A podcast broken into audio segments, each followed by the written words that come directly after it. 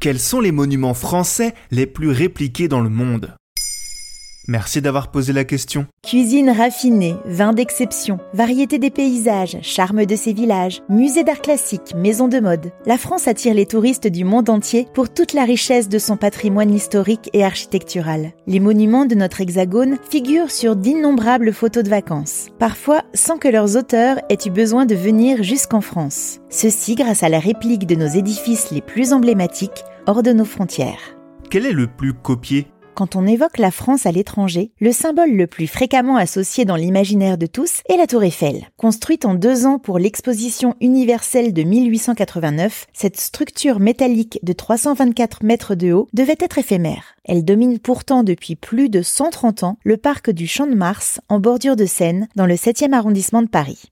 Dès 1890, l'Angleterre a voulu reproduire la tour Eiffel sur son sol, à Blackwood, dans le sud du pays. L'ambition était de dépasser l'original sur 360 mètres, mais la construction s'arrête à 158 mètres. C'est déjà pas mal. C'est la plus ancienne reproduction de la Dame de Fer qui en connaît ensuite plein d'autres. La plus célèbre et la plus fidèle se trouve à Las Vegas, devant le casino Paris-Las Vegas. Elle devait avoir la même hauteur que son homologue parisienne, mais la proximité de l'aéroport a fait revoir le projet à la baisse. Elle mesure quand même 165 mètres de haut.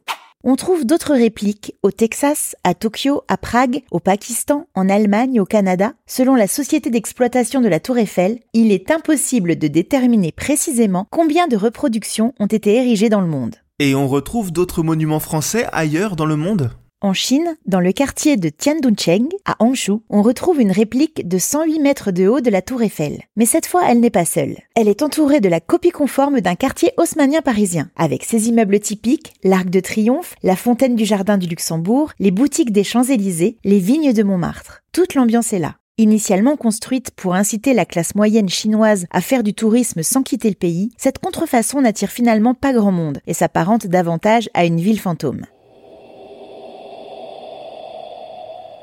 À Hanoï, au Vietnam, l'opéra s'inspire largement de l'opéra Garnier en moitié moins grand.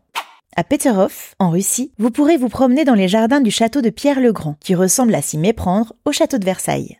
Et si vous allez dans le Kentucky, dans la petite ville de Covington, vous pourrez photographier la cathédrale de l'Assomption, réplique miniature de Notre-Dame. Trois fois plus petite que l'original, il lui manque également deux tours. La construction commencée en 1895 n'est toujours pas achevée plus d'un siècle plus tard, faute de financement. Alors il n'y en a que pour Paris Beaucoup, mais pas seulement. On peut visiter le jumeau d'un autre symbole de notre patrimoine, le Mont Saint-Michel, dans le sud de l'Angleterre. St. Michael's Mount est un îlot relié à la plus ancienne petite ville des Cornouailles, Marazion, accessible à pied quelques heures par jour seulement. Haut de 60 mètres, on y trouve un petit port de pêche, une chapelle dédiée à Saint-Michel et un somptueux château parmi des jardins en terrasse surplombant la mer. La légende raconte qu'au 1er siècle, des pêcheurs auraient aperçu l'archange Michel sur l'île. Oui, ça rappelle quelque chose. Maintenant, vous savez, un épisode écrit et réalisé par Béatrice Jumel. Ce podcast est disponible sur toutes les plateformes audio.